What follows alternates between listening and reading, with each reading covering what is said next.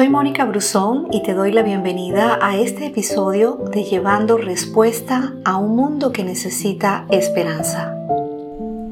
En Primera de Reyes, capítulo 3, encontramos la historia donde Salomón, en un sueño, se encuentra con el Señor y el Señor le pregunta, ¿qué quieres? Y Salomón le dice, dame un corazón comprensivo para que pueda gobernar bien a tu pueblo y sepa la diferencia entre el bien y el mal, pues ¿quién puede gobernar por su propia cuenta a este gran pueblo tuyo?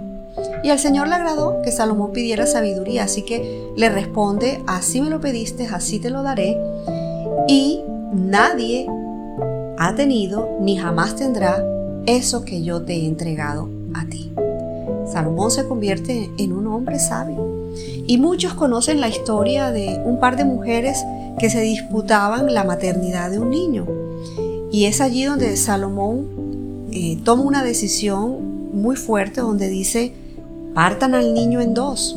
Pero la verdadera madre de ese niño le dice, ¿sabes qué? Entrégaselo a ella. ¿Por qué? Porque dice la Biblia que a ella se le conmovieron las entrañas.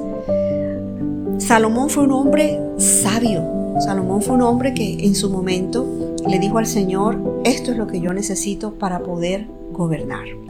Hay una historia eh, de un farolero en un pueblo y cada vez él recibía aceite para poder iluminar el faro, hasta que un día se le acerca una mujer pidiéndole un poco de, de aceite para su estufa y luego llega otra vez y le pide aceite para su farol y nuevamente llega y le pide aceite para su máquina.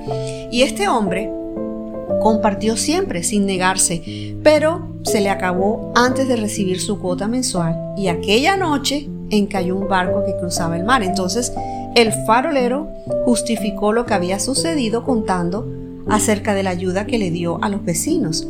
Sin embargo, las autoridades del gobierno le dijeron, la única razón por la que te dábamos aceite era para que el faro permaneciera alumbrado. Y este es un problema de prioridades. ¿Qué es lo más prioritario en tu vida? Tener bien claro cuáles son tus prioridades es conocer el propósito que Dios tiene para ti. Cuando Dios le dijo a Salomón que pidiera un deseo, este sabía muy bien qué era lo más importante en su vida. Tenía en claro sus prioridades. Sabía que para poder gobernar necesitaba sabiduría y conocía la verdad de que ésta viene únicamente de Dios. El hecho de que haya podido llegar a un juicio justo al ver la reacción posesiva de la madre del bebé cuando dijo que lo cortaría en dos, fue también porque supo reconocer las prioridades de la gente. La pregunta del día para ti es, ¿cuál es tu prioridad y qué le pides a Dios? Gracias por escucharme. No olvides compartir este audio.